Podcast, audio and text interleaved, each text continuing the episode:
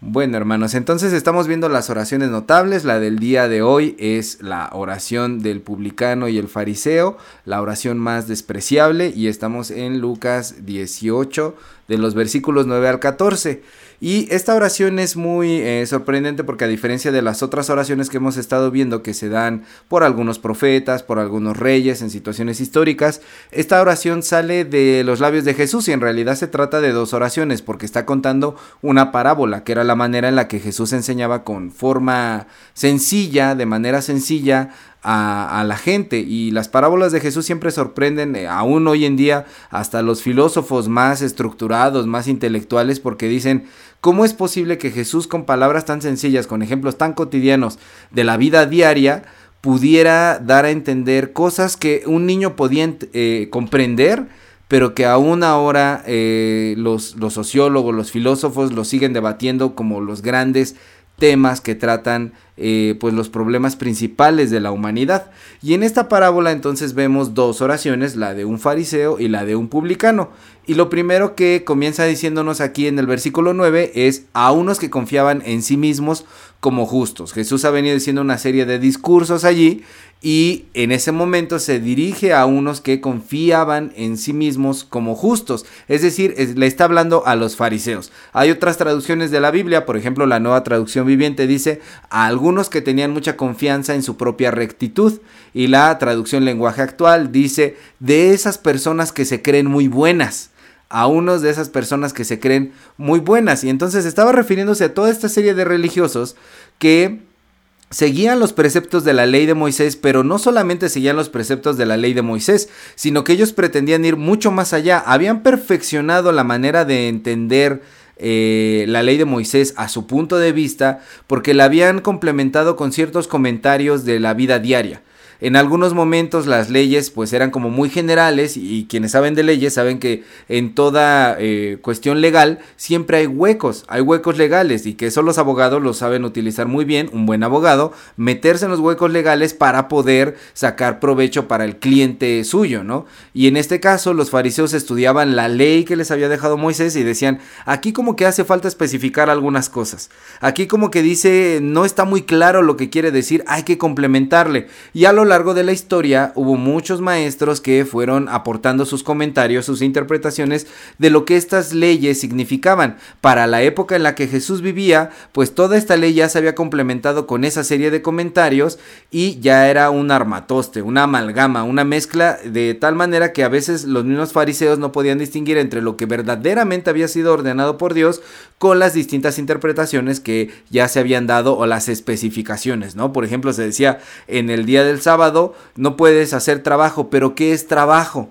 Hay que especificar mucho qué es trabajo. No puedes dar, y habían puesto cierto número de pasos, tantos cientos de pasos, después de que des ese número de pasos ya es pecado. Un paso más y ya es pecado. Pero si te quedas en el ras al límite, ahí está bien. Pero si te resulta que eran, no sé, 300 pasos y diste 299 y todavía no estás cerca de tu casa, pues ya no puedes dar más. Das el 300 y ahí te tienes que quedar a menos de que vayas a eh, incurrir en pecar, ¿verdad? Y estas eh, situaciones eran realmente muy estrictas porque vemos en el tiempo de Jesús que Jesús los denuncia y les dice, ustedes hicieron estas leyes de manera que se volvieron opresivas porque ustedes en el día de reposo, por ejemplo, son capaces de sacar a sus animales y se caen en un, en un hoyo, porque esos animales les traen a ustedes un beneficio económico, porque finalmente son su herramienta de trabajo. No es porque los quieran mucho, como ahora que la sociedad está muy encariñada con las mascotas, ¿verdad? Estamos muy encariñados con las mascotas. Pero eh, en ese momento era solamente por una cuestión económica. Entonces ustedes ven su interés económico y por ese interés económico son capaces de sacar a un animal de un hoyo pero si una persona necesita que se le ayude, que se le cargue, que está enferma, que se le puede ayudar de alguna forma llevando el alimento, ahí se dicen, ahí no. Ahí extrañamente la ley no cuenta tanto para ustedes. Ese tipo de cosas eh, eran las que denunciaba Jesús y Jesús es recordado también porque en algún momento, en el día de reposo, él decide cortar espigas, que es considerado como trabajo, para comer para comer. Y entonces arroja esa frase icónica de Jesús que dice que la ley se hizo para el hombre y no el hombre para la ley. El hombre no debe estar atado a ninguna ley de tal manera que se vuelva opresiva, sino que las leyes deben de servir para que los seres humanos seamos libres, seamos, eh, tengamos una vida de provecho, tengamos una vida de plenitud, tengamos una vida de alegría y de felicidad, una vida que nos permita vivir en las mejores condiciones que nosotros podamos imaginarnos, ¿no? Entonces, Aquí Jesús empieza su parábola refiriéndose a estas personas que tienen una maraña de cosas dentro de su cabeza, una telaraña de ideas muy revuelta acerca de lo que significa servirle a Dios. Y aparte de todas estas especificaciones de la ley que los fariseos tenían, también ellos creían que Dios no le otorgaba gracia, es decir, no le otorgaba el perdón o el amor a las personas que no creían como ellos. Hay que recordar que en el momento en el que Jesús está allí, eh, pues había distintos partidos políticos religiosos, porque en ese momento la religión tenía poder y la política y la religión estaban íntimamente mezcladas. Ahora lo siguen estando, pero no de forma tan explícita o abierta. En la época de Jesús sí eran partidos políticos religiosos, ¿no? De tal manera que teníamos a los saduceos, a los fariseos, teníamos a los herodianos, etcétera. Tenemos a distintos eh, tipos de grupos políticos religiosos que eran los que llevaban las riendas de, eh, de esa sociedad y que a veces debatían y discutían entre sí mismos por algunos puntos. Y a ellos en ese momento se refiere Jesús porque estas personas pensaban que quien no creyera como ellos estaba fuera del amor de Dios. Eh, la persona que no seguía sus mismas prácticas, que no sostenía sus mismas teorías, que no sustentaba las mismas cosas que ellos estaban fuera del amor de Dios y no había ningún perdón ni misericordia. Por lo tanto, la actitud que ellos tenían para con otras personas era de menosprecio. La palabra menosprecio es muy interesante porque aún en español tiene un significado muy complejo. Menospreciar es pensar que algo tiene un precio menor a cero, que vale menos que nada, que el precio de esa cosa o de esa persona es menor que la nada. Entonces quiere decir que los, los fariseos trataban como nada, como basura a los otros. No era solamente que tuvieran sus ideas religiosas y ya, que pudiéramos decir, bueno, ellos creen diferente y nos caen medio mal, a veces se portan medio sangrones y ya. No, eran personas que vivían en una constante soberbia de pisotear a los demás, de humillar a los demás y de hacerles sentir a los demás que ellos no valían nada. Y entonces cuando Jesús refiere esta parábola, nosotros podemos a lo mejor pensar que nos desmarcamos inmediatamente, ah, bueno, yo no soy así, yo me, yo me quito de aquí porque eso no me corresponde a mí, ¿no? Pero la pregunta aquí sería, ¿cómo nosotros tratamos a los demás? Y en específico cómo tratamos a la fe de otras personas. Como cristianos, lamentablemente, eh, eso lo explico mucho en la cuestión histórica cuando damos el curso de probandos y ahora los miércoles que estamos dando eh, el curso para enseñar el curso de probandos, eh, eh, especifico mucho esta situación de cómo la iglesia desde su nacimiento fue un grupo que eh, le duró muy poco el romance y después se empezó a fragmentar y aún en la misma Biblia tenemos los vestigios, las pruebas de que la iglesia primitiva estaba totalmente dividida. Ya para cuando llega la época de los Corintios, la primera carta a los Corintios, inicia con palabras de Pablo diciéndoles eh, eso, igual la segunda carta de los Corintios, ¿no? Ustedes eh, apoyan a un discípulo o a otro apóstol y dicen yo soy de Pablo, yo soy de eh, Cefas, yo soy de aquí, etcétera, ¿no? Están peleados por, por todos lados. Y creo que eso hace, ha perseverado hasta nuestros días. Principalmente en nuestras naciones latinoamericanas, en México, nosotros estamos peleados con, con la Iglesia Católica.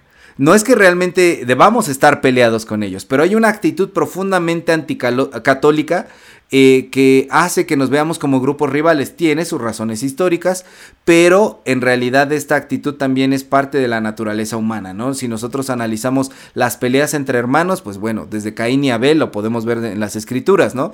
Y eh, Dios eh, no quiere que nosotros estemos bajo esa condición. No quiere que nos creamos superiores a los demás y que nuestra forma de creer es la correcta. Nosotros les llamamos idólatras a veces a los católicos romanos sin considerar que la idolatría, como ya hemos visto en otras oraciones notables, es mucho más profunda que solamente adorar una figura tallada.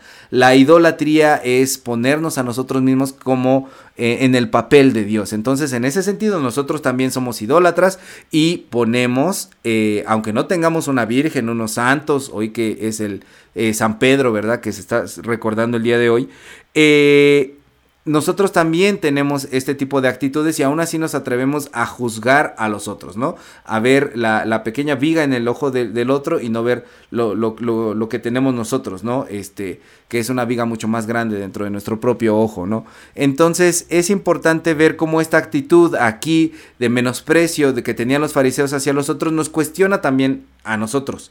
Y no solamente con los católicos romanos, como denominaciones evangélicas o protestantes, muchas veces estamos totalmente divididos porque los demás no creen como nosotros. Menospreciamos, a mí me ha tocado estar en clases en las que se menosprecia mucho, eh, los pastores metodistas menosprecian mucho a los pastores pentecostales o a las iglesias pentecostales. Y he estado en iglesias pentecostales que hablan muy mal de, las, de las iglesias que parecen católicas para ellos, como por ejemplo la iglesia metodista, ¿no? Y hablan mal de esta iglesia y de la otra y de estos grupos, que porque estos salen mucho en la televisión y en el internet, que porque estos son muy aburridos sus cultos, que porque estos pegan de brincos como locos, etcétera. Siempre hay un punto en el que nosotros menospreciamos a los demás y en el que no estamos dispuestos a dialogar o a nutrirnos y a enriquecernos de los otros y pensamos que nuestra fe es la correcta, que nuestra fe es la correcta por encima de las demás y que las demás expresiones de fe no tienen ninguna validez. Entonces eh, caemos en, este, en esta actitud que es una actitud de fariseísmo. Desde ese momento podemos entender que Jesucristo al hablar de esta parábola nos la está dirigiendo a nosotros. Porque aún dentro de nuestras congregaciones, aunque estemos en la misma iglesia local, también consideramos los hermanos fulanitos como que están medio loquitos. Ellos tienen unas ideas medio raras, eh, ellos tienen unas ideas que no nos cuadran mucho y como que no van con lo que realmente nos dice la palabra de Dios o con lo que creemos nosotros como iglesia.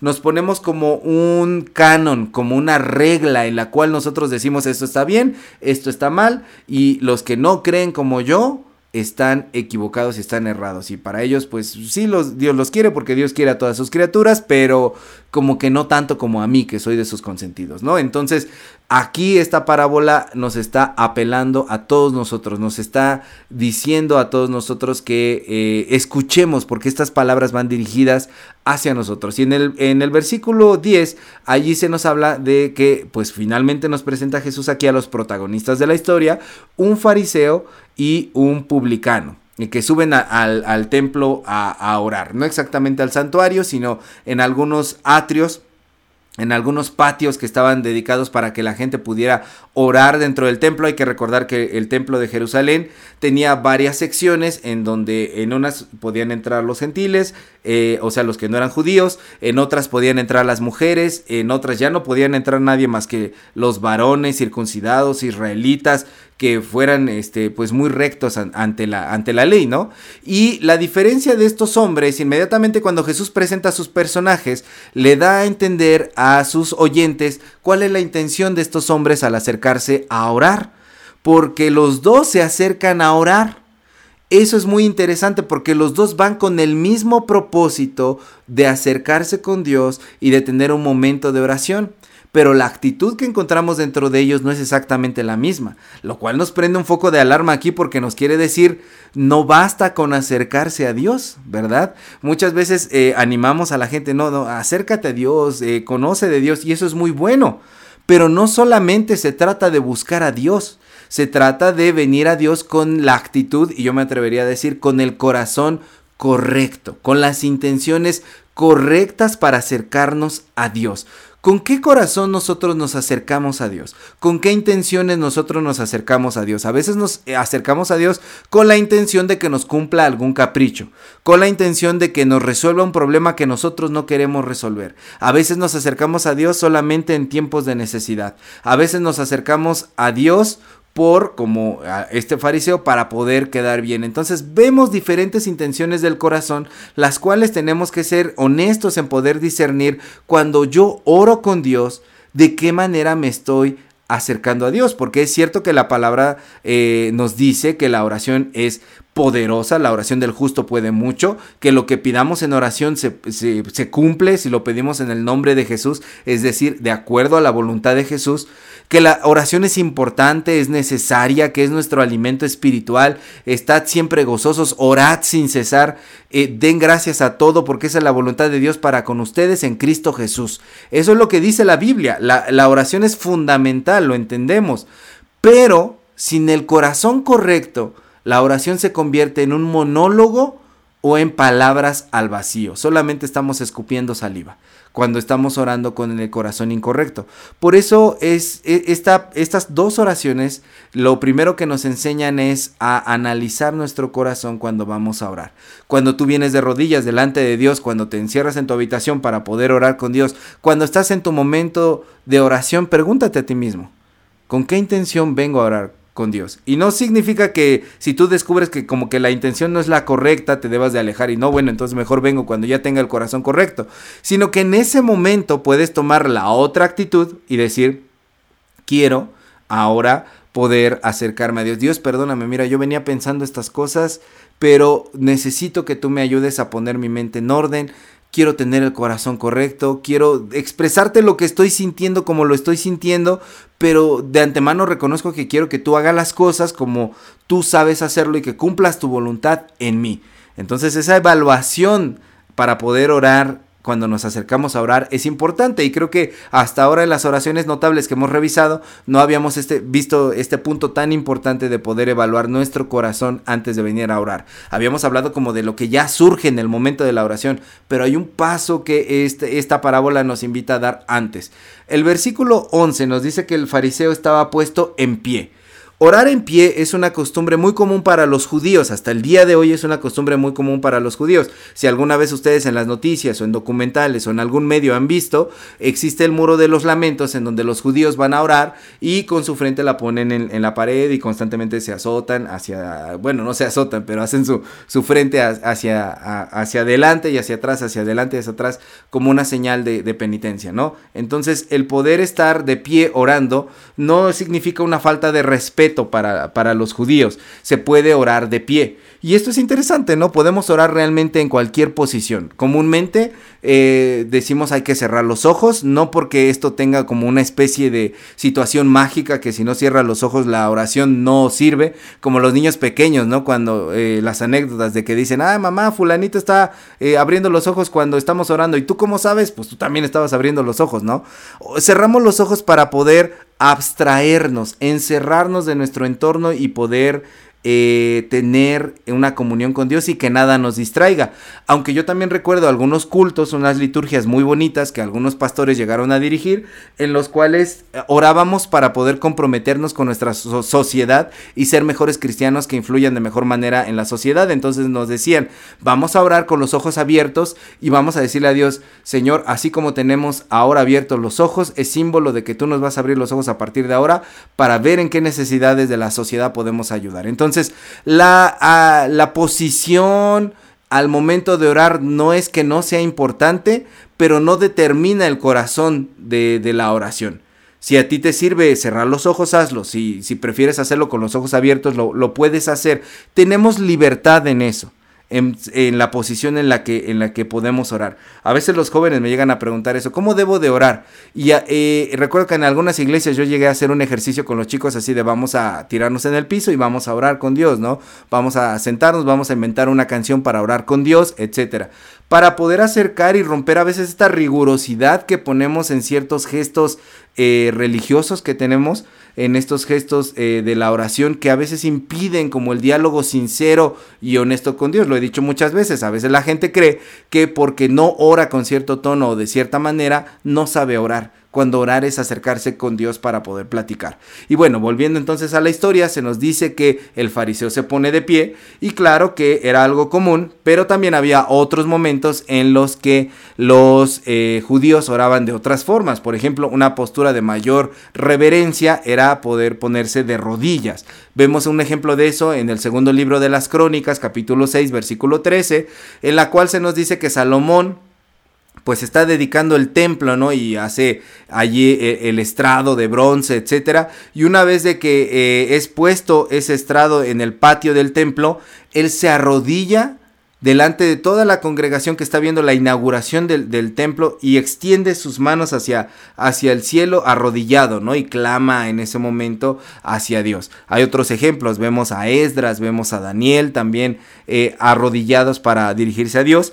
Y hay una postura que es de aún más reverencia y es una señal de humillación total. Poner eh, el, rostro, la frente totalmente en el piso e incluso postrarse, acostarse boca abajo delante de Dios es algo que vemos hacer a Josué en Josué 7.6 porque eh, Josué venía de una derrota de su ejército y en ese momento eh, pues Dios le revela que han sido derrotados porque Acán guardó ciertas cosas del tesoro de la nación que acaban de ir a combatir y pues por eso viene la maldición ante ellos. Entonces cuando Josué se entera, dice Josué 7:6, entonces Josué rompió sus vestidos y se postró en tierra sobre su rostro delante del arca de Jehová hasta caer la tarde. Él y los ancianos de Israel echaron polvo sobre sus cabezas, o sea, se quedó postrado por mucho rato, hasta que Dios le, lo levante y le dice, a ver, ¿qué haces ahí? Levántate porque tienes que descubrir quién es el que eh, robó del tesoro que les dije que no tocaran, ¿no? Entonces, el problema aquí no es tanto que el fariseo hubiera puesto de, se hubiera puesto de pie para poder orar. Como ya dijimos, la intención del fariseo, el corazón del fariseo es el que es el verdadero problema, porque los judíos tenían distintas formas de orar. El fariseo estaba orando de pie para ser visto para poder ser notorio hacia los demás. Y sobre todo porque en el momento en que está de pie, la caja de resonancia de su voz, el eco del lugar en donde está, es mucho mayor. Y entonces puede ser escuchado más porque oraba en voz alta, aunque se nos dice que oraba consigo mismo, pero eso ahorita lo explicamos. Él quería que lo vieran y él quería que lo escucharan. ¿Qué era lo que quería que vieran? ¿Qué era lo que quería que escucharan de, la oración que este fariseo estaba teniendo? Bueno, dice entonces ahí el versículo 11 que oraba consigo mismo, porque su oración, a pesar de que es en voz alta para ser oída, es realmente una recitación, un monólogo, está hablando consigo mismo. Ah, eso se puede comprobar en las cosas que él dice. Yo no soy como este, ni aún como aquel. Yo ayuno, doy mis diezmos, hago todo esto. Es decir, la oración de este eh, individuo se centra en sí mismo y en sus actos. En ningún momento está hablando con Dios. Utilizó a Dios como pretexto para decir, te agradezco Dios porque yo y la pregunta aquí es si esto realmente es una oración, si a esto realmente se le puede llamar oración. Cuando un fariseo viene delante de Dios y solamente se elogia a sí mismo comparándose contra aquellos que él considera que son reprobables, eh, contra aquellos que él considera que no alcanzan eh, la misericordia de Dios y que no están a la altura de la perfección, entre comillas, de, de sus propios actos, ¿no? Cuando la oración es un medio de comunicación, sí de sincerarse con Dios, pero también es un medio de glorificar a Dios, ¿no? Entonces, cuando oras, ¿con quién oras? ¿A quién le oras? ¿Oras contigo mismo o le oras a Dios? ¿Qué cosas dices dentro de tu oración? ¿Te estás hablando a ti mismo para poder eh, quizá eh, recapitular lo que has hecho en el día? Porque muchos utilizan la oración como una especie solamente de meditación solamente como de autoterapia, contarte las cosas que sí sirve para eso. Pero eso es un efecto secundario, porque al momento de decirlo, viene para, para nosotros, ¿no? E, esa situación. ¿Te elogias dentro de tu propia oración o le rindes la gloria a Dios? Eh, la oración no es el tiempo para autoelogiarnos. Yo no creo que debamos tener una baja autoestima, ahorita vamos hacia ese punto, pero la oración no es el tiempo para elogiarnos, la oración es el tiempo para elogiar a Dios para poder exaltar a Dios, para poder glorificar a Dios, para poder platicar con Él, pero no para eh, referir que nosotros eh, estamos bien en todo, ¿no? Eh, que no hay ninguna mancha en nosotros.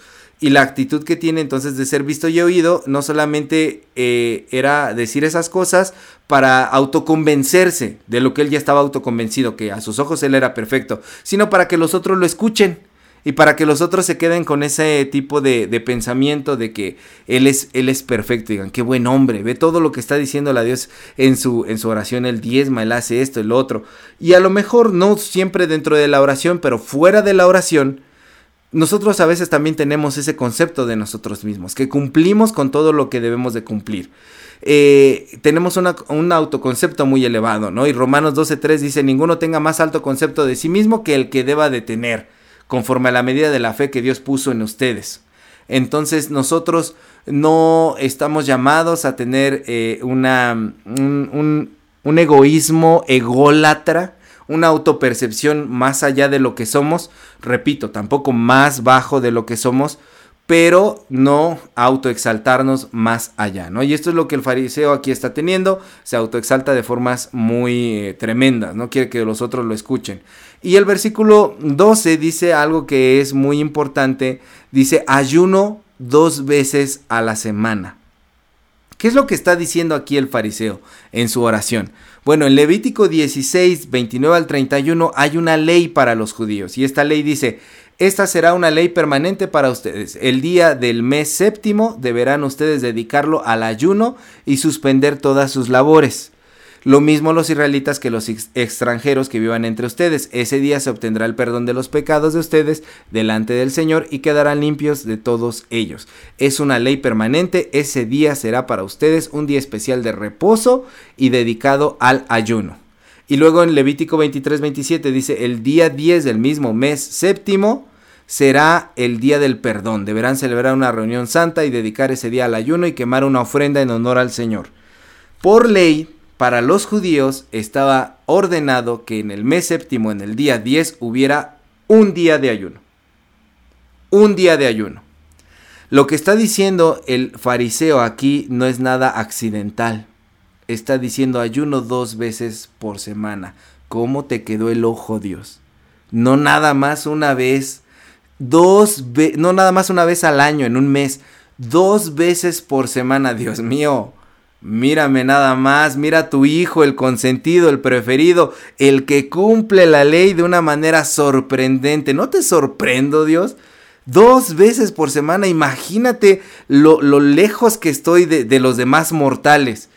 Esto que está diciendo el fariseo es como si le estuviera diciendo a Dios, tú tienes que agradecerme a mí, tienes que pagarme a mí, tienes que compensarme a mí porque mi compromiso contigo es mucho más grande de lo que tú pides. Y eso es una discusión teológica muy interesante que se ha desatado a lo largo de los siglos entre distintas denominaciones cristianas y se le llama las obras de supererogación. Las obras de supererogación tienen distintas formas de entenderse según la tradición religiosa que entendamos. Por ejemplo, los católicos. Los católicos romanos dicen que las obras de supererogación, perdón, las obras de supererogación son aquellas que solamente algunos cristianos muy especiales pueden realizar. Hay ciertas personas que pueden realizar obras más allá de lo que Dios requiere, más allá de lo que Dios está pidiendo.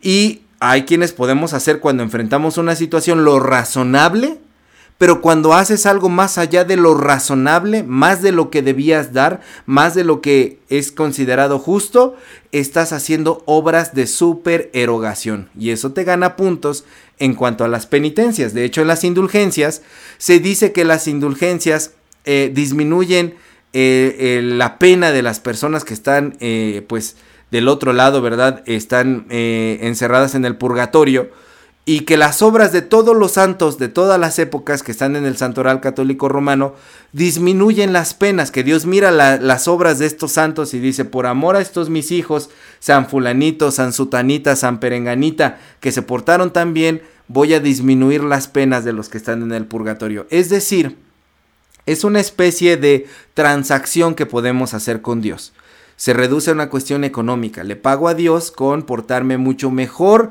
de lo que Él me está pidiendo. Y esta es una doctrina que sostiene la Iglesia Católica Romana. Nosotros como protestantes y en específico como metodistas, en nuestros artículos de religión, en el artículo 11, tenemos un artículo que se llama así, de las obras de supererogación. ¿Qué creemos nosotros de las obras de supererogación? Creemos que nadie puede hacer más allá de lo que Dios le pida que si tú alimentaste a mil, es porque fue Dios el que te dio esas capacidades para poder hacer ese acto. Entonces a veces nosotros volteamos y vemos a algunos hombres grandes en la fe y pensamos que esas personas estaban superdotadas, que tenían superpoderes, que eh, era, iban más allá y que por eso ellos podían hacer obras mucho más grandes. No, es lo que Dios puso en sus vidas. Nosotros no podemos hacer más allá de lo que Dios haya puesto en nosotros. El mismo Jesucristo lo dice en Lucas 17:10, cuando hayáis hecho todas estas cosas, decid, siervos inútiles somos, porque lo que nos mandaste hacer, eso hicimos. No, Señor, pero es que mira que yo serví en tantos países y yo hice tantas obras misioneras y di tanto de ofrenda a la iglesia y ayudé en todo, en todo esto.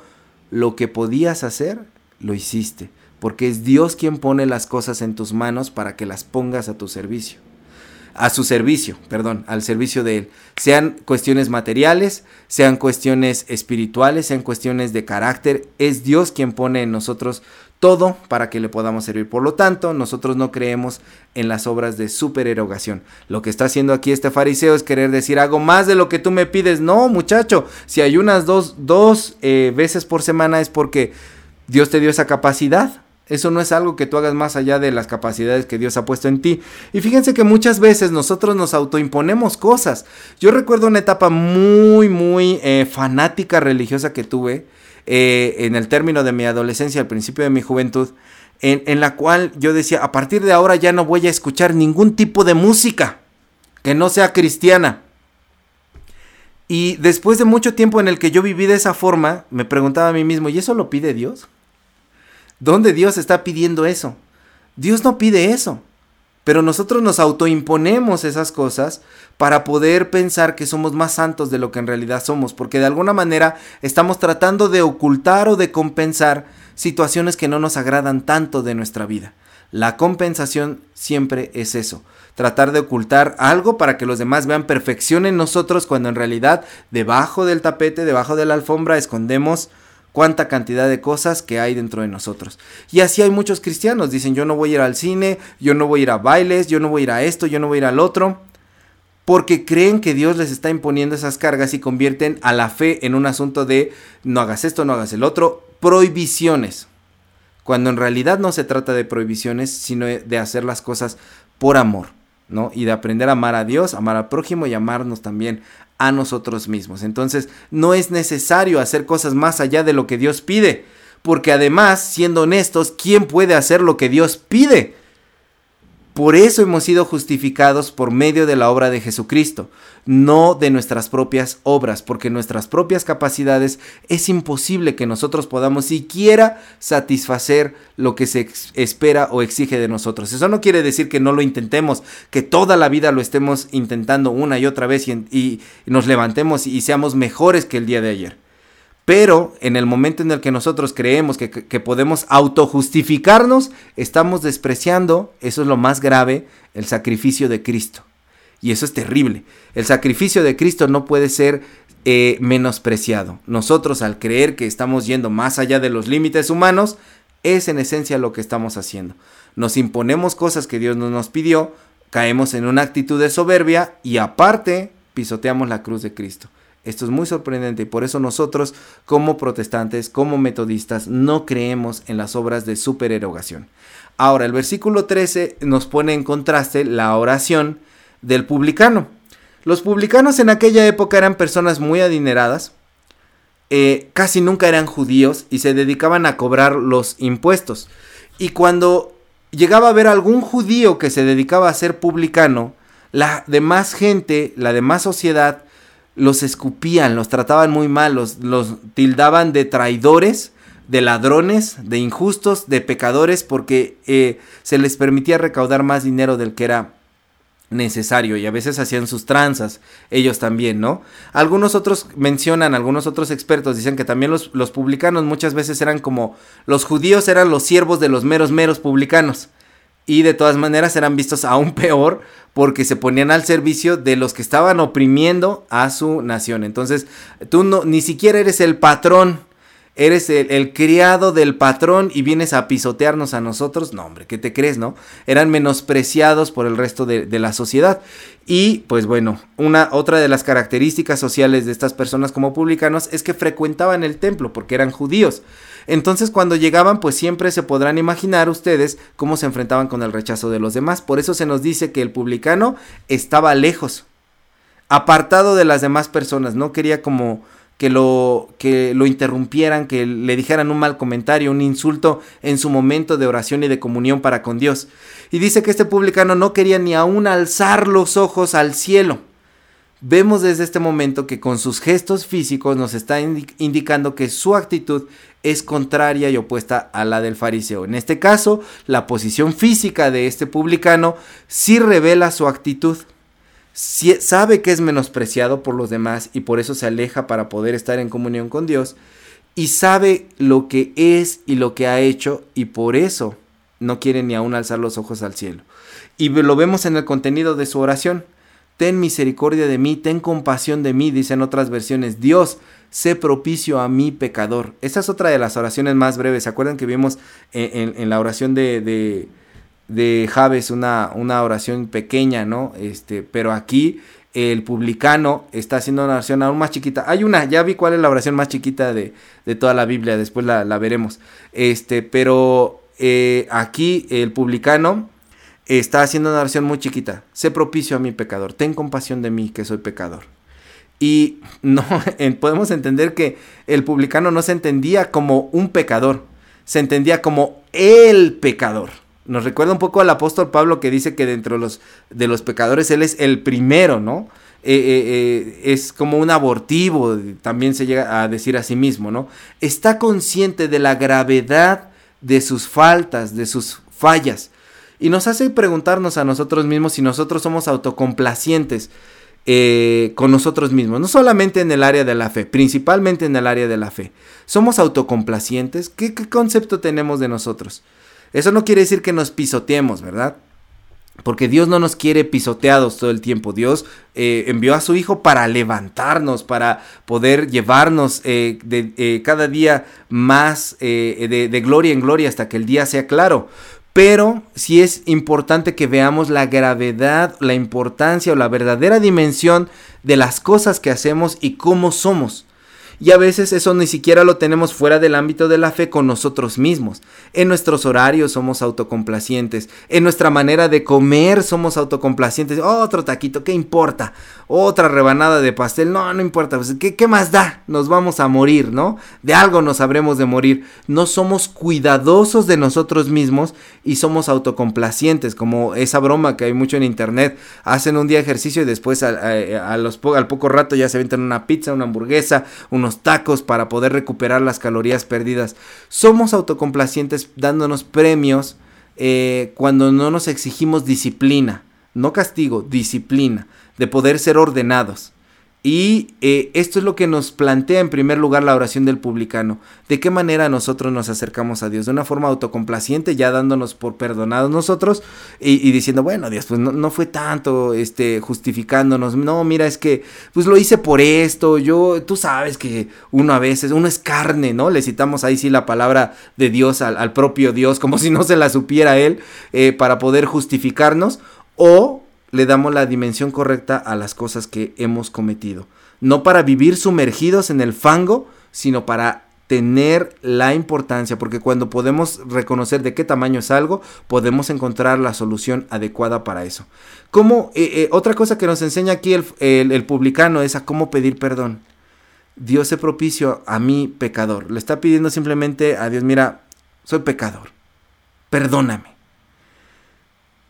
Eso se ve reflejado en nuestras relaciones personales, hermanos. Cómo nosotros llegamos a pedir perdón con las personas a las que ofendemos. No sé si se han fijado, pero muchas veces nuestra actitud para pedir perdón es altanera. Uy, pues ya perdóname, ¿no? Ni que hubiera sido para tanto.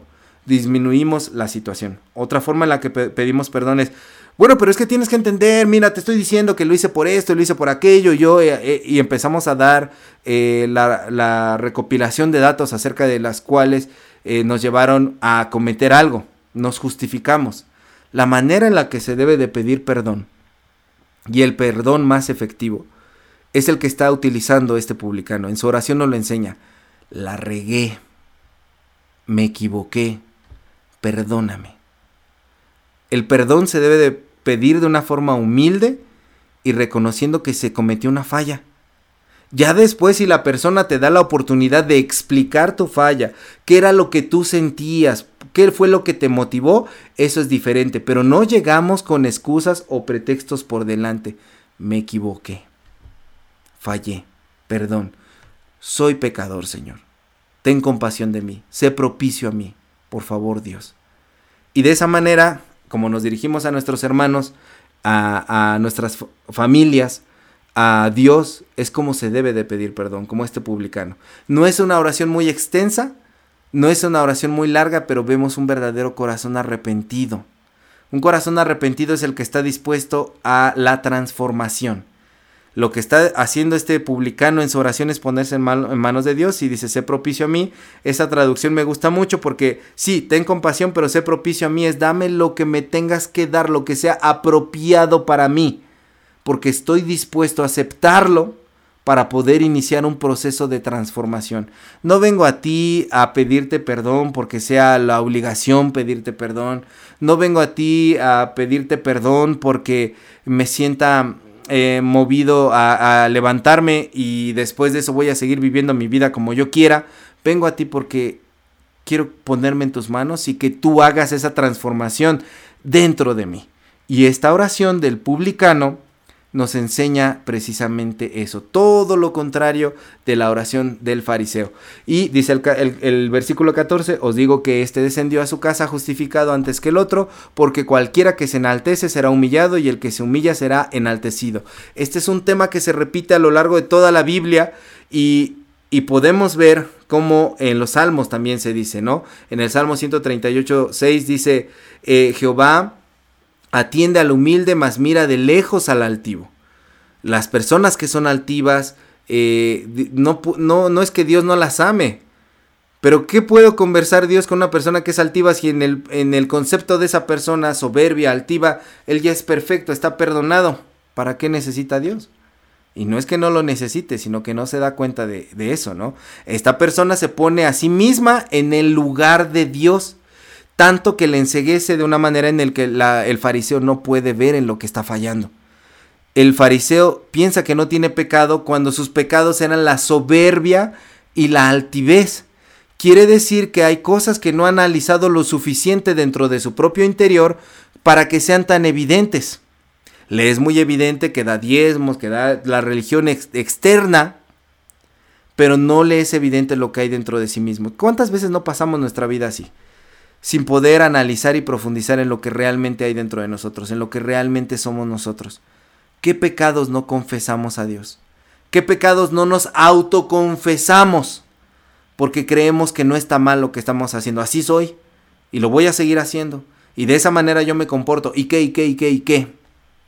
Eso se llama soberbia. Y la soberbia es un pecado muy grande porque es ponerse en el lugar de Dios una sintomatología, es decir, un síntoma de cuáles son tus prioridades, es que cuando somos soberbios, y digo somos porque me estoy incluyendo, nos ponemos en lugar de Dios. Y de esa manera estamos evitando que otros pecados muy evidentes para todos no lo sean para nosotros y no podamos superar esas cosas. No venimos a Dios, no se las confesamos, no se las decimos, porque ni las vemos. Estamos enseguecidos por nuestra propia soberbia y por nuestra propia egolatría. Entonces, estas oraciones eh, que vemos aquí del fariseo y del publicano nos ayudan finalmente a poder visualizar cómo nos estamos justificando. Buscamos realmente la justificación que es en Cristo Jesús por medio de la fe o nos autojustificamos, tenemos pretextos para todo tenemos respuestas para todo, creemos que en todo estamos bien. Y otra de las cosas muy importantes y que quiero resaltar para terminar de esta oración, ¿cómo tratamos a los demás? ¿Cómo tratamos a los demás? ¿A partir de la actitud del fariseo o a, partir de la actitud del publicano que dice, me pongo en tus manos para poder ser transformado y no seguir siendo este pecador que soy el día de hoy? Entonces, por eso Jesús dice, es necesario examinarnos a nosotros mismos. Hay una idea similar en Mateo 5:24 en que dice, antes de ofrendar, eh, ve y, y, ponte a cuentas con tu hermano, ¿no? Y yo diría, antes de orar, ve y ponte a cuentas con tu hermano. Ve y ponte a cuentas con tu propia actitud y cómo vienes aquí a orar. Y por eso le titulé la oración más despreciable. Y finalmente puedo hacer la pregunta final y decir, ¿cuál de estas dos es la oración más despreciable? Porque a los ojos del fariseo la oración más despreciable era la del publicano. Pero, y a los ojos de, del publicano, quizá él estaba pensando que estaba haciendo la oración más despreciable, porque se pensaba que era él la persona más despreciable. Pero uno fue justificado y el otro no. porque el que se humilla y se reconoce delante de Dios puede ser levantado, puede ser enaltecido, como lo dice el mismo Jesús, pero el que no, esa es la oración más despreciable. ¿Qué oración estás haciendo tú? ¿Oras como fariseo? ¿Oras como publicano? ¿Haces la oración despreciable? ¿O estás orando con el corazón correcto? Que Dios les bendiga, hermanos. Continuamos.